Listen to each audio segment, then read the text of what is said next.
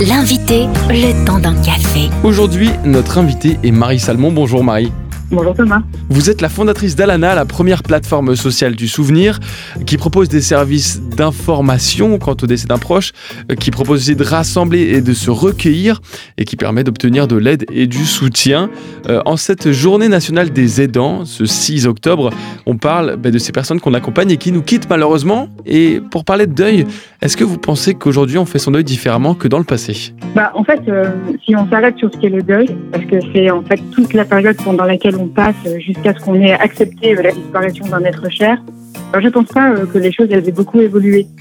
Parce qu'en fait, faire son deuil, euh, ça reste une période qui est plus ou moins longue selon chacun, qui est plus ou moins douloureuse ou plus ou moins intense, et qui varie bien sûr en fonction du lien qui nous unissait à la personne qui vient de nous quitter, mais aussi des conditions du décès.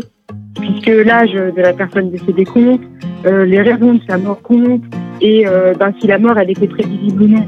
Donc tout ça, c'est autant de paramètres qui vont influencer euh, l'intensité du deuil. Mais, euh, mais par contre, les manières d'agir et de communiquer face au deuil, ben là oui, clairement, elles ont beaucoup évolué et, le digital c'est devenu une composante du deuil. Parce que maintenant, bien les avis de décès en ligne sont la première source de diffusion de l'information, devant les annonces dans le journal ou les faire par papier. Et dernier point, les, familles, elles sont, euh, elles sont de plus en plus dispersées, elles sont de plus en plus euh, éloignées euh, géographiquement, ce qui nécessite de pouvoir se rassembler et partager à distance. Et il y a vraiment des besoins qui sont exprimés de pouvoir se réunir. Alors, bien, si pas physiquement, justement, au moins émotionnellement. Et justement, il y aura peut-être de plus en plus de besoins de ce côté-là, hein, puisque selon les statistiques, la population française vieillit. Et apparemment, en 2030, plus de 20 millions de personnes auront plus de 60 ans en France. Qu'est-ce que cela va changer selon vous? Alors bien, euh, le fait que la population euh, est vieillissante, pour moi, ça va clairement changer beaucoup de choses. Alors au niveau de l'économie et au niveau des villes, parce que euh, ben, va falloir adapter l'offre de services, car c'est une population qu'il va falloir occuper. Parce que clairement, euh, les sexagénaires de 2030, eh ben, c'est plus que d'hier. Mhm. Donc euh, pour moi, ils sont plus mobiles, euh, ils sont plus ouverts sur le monde, ils sont certainement en meilleure forme physique et donc du coup, ils vont vivre plus longtemps. Et, et pour le coup, bah, là, ils sont clairement plus digitaux.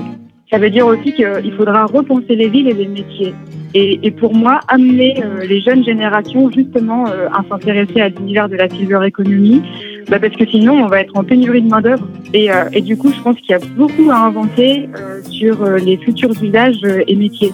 Donc, les métiers d'aidant, ceux qui tournent autour de la thématique du bien vieillir ou du, du, maintien de l'autonomie à domicile.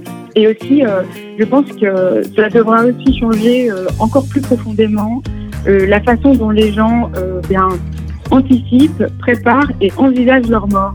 Parce que justement, sur ce point-là, euh, il y a des différences importantes euh, entre les générations. Et, euh, et les nouveaux sexagénaires, ils vont avoir un esprit plus ouvert et une parole plus libre sur l'ensemble de ces sujets. Et donc, pour moi, clairement, ben, ils vont agir différemment. Et pour finir, pourquoi choisir Alana, cette plateforme sociale en ligne qui aide à faire son deuil grâce au numérique?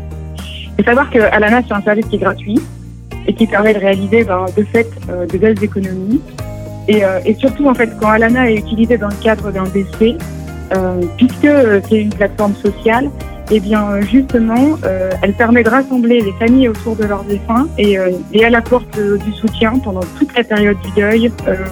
et ensuite, bah, ça devient un espace de recueillement. Et pour retrouver cette plateforme gratuite et tous ses services, ça se passe sur alana.life. Alana avec deux N. Merci Marie Salmon. Retrouvez ce rendez-vous en replay sur farfm.com.